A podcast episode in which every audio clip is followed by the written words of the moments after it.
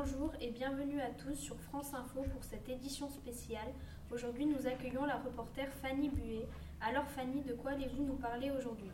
Bonjour et merci de me recevoir.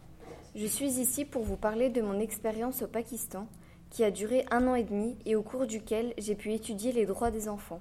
Ce voyage vous a permis de découvrir et d'observer ces droits, lesquels en particulier? Premièrement, je me suis intéressée au droit d'avoir des conditions de vie décentes, ce qui inclut une alimentation correcte et suffisante et un refuge. Ce droit est-il appliqué au Pakistan? Absolument pas.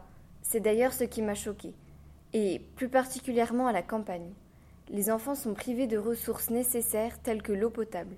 Ceci explique que la première cause de mortalité infantile soit la, la malnutrition pardon, et le manque de cette dernière on peut observer des chiffres alarmants. 1100 enfants meurent chaque jour au Pakistan à cause de maladies liées à l'eau potable.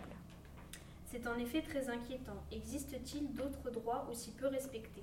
Oui, il en existe, notamment celui d'être protégé de toute forme d'abus ou d'exploitation. Mais c'est pourtant un droit fondamental. Effectivement, mais malgré cela, il existe un important trafic d'enfants.